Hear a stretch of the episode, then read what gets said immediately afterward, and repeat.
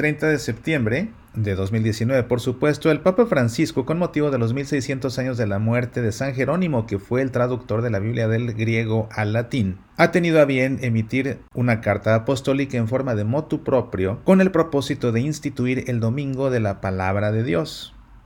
Así como tenemos el domingo de la Divina Misericordia, así como tenemos el domingo del Buen Pastor, ahora a partir de este próximo año litúrgico vamos a tener también el domingo de la palabra de Dios que se ha de celebrar el tercer domingo del tiempo ordinario. Quisiera leerte unos cuantos párrafos de esta carta apostólica que tiene por título Aperuit Ilis, que significa les abrió el entendimiento, para que te des una idea de la motivación del Santo Padre para instituir este domingo de la palabra de Dios y también para que te des una idea de lo que el Papa recomienda para que podamos celebrarlo, porque tiene que ser un domingo en el que se ha de celebrar la palabra de Dios con solemnidad, según nos dice el Papa. Dice la carta así, les abrió el entendimiento para comprender las escrituras, citando a Lucas, al final del Evangelio. Es uno de los últimos gestos realizados por el Señor resucitado antes de su ascensión. Se les aparece a los discípulos mientras están reunidos, parte el pan con ellos y abre sus mentes para comprender la Sagrada Escritura. A aquellos hombres asustados y decepcionados les revela el sentido del misterio pascual, que según el plan eterno del Padre, Jesús tenía que sufrir y resucitar de entre los muertos para conceder la conversión y el perdón de los pecados. Y promete el Espíritu Santo que les dará la fuerza para ser testigos de este misterio de salvación. La relación entre el resucitado, la comunidad de creyentes y la Sagrada Escritura es intensamente vital para nuestra identidad. Si el Señor no nos introduce, es imposible comprender en profundidad la Sagrada Escritura. Pero lo contrario también es cierto. Sin la Sagrada Escritura, los acontecimientos de la misión de Jesús y de su iglesia en el mundo permanecen indescifrables. San Jerónimo escribió con verdad, la ignorancia de las escrituras es ignorancia de Cristo. Fíjate, bien, me parece esta una frase sensacional de San Jerónimo. Tiene toda la razón del mundo. La ignorancia de las escrituras es ignorancia de Cristo, porque es ahí donde está revelado todo quién es Jesús y qué es lo que quiere para nosotros, qué vino a hacer por nosotros y qué espera de nosotros. La ignorancia de las escrituras es ignorancia de Cristo. Es la razón por la que el Papa quiere que dediquemos un domingo en concreto a reflexionar acerca de la palabra de Dios.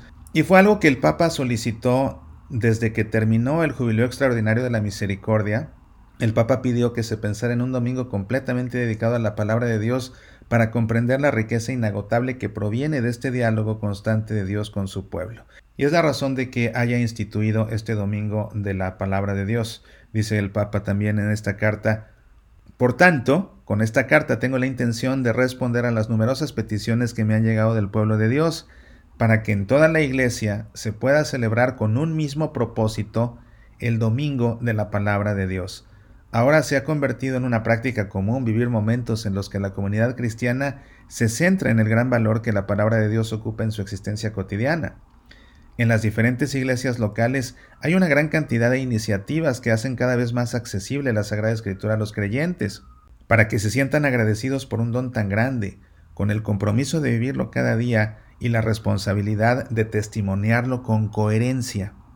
Así pues, establezco que el tercer domingo del tiempo ordinario esté dedicado a la celebración, reflexión y divulgación de la palabra de Dios.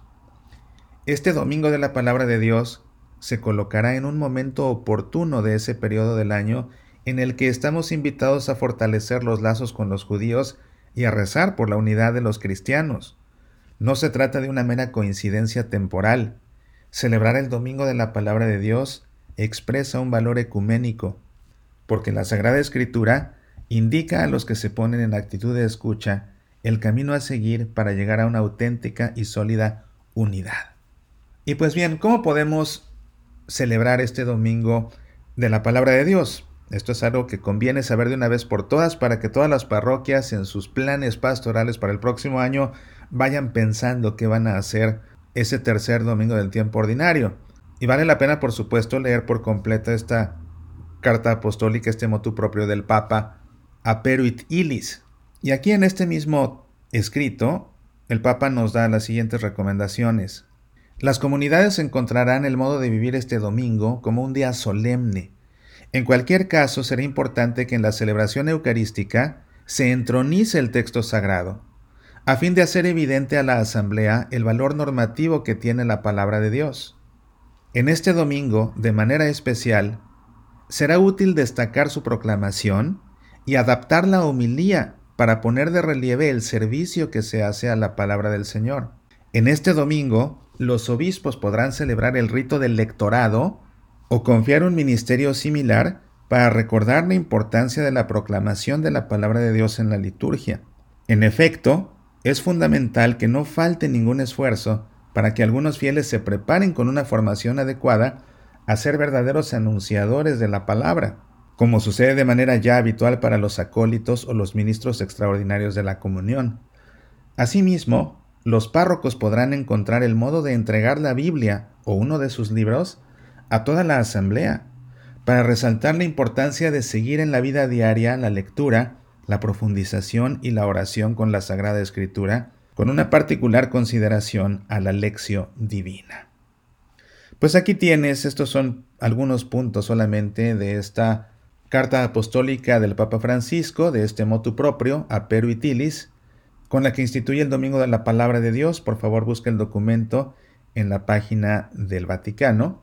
Compártelo con tu párroco y comiencen a pensar qué van a hacer. Yo haré lo propio con mi párroco, por supuesto, le ofreceré mis servicios, si de algo le resultan de utilidad, y no dudes que algo estaré haciendo especial también para unirme a esta celebración, así que cuando se acerque la fecha ya te estaré comunicando qué tengo en mente.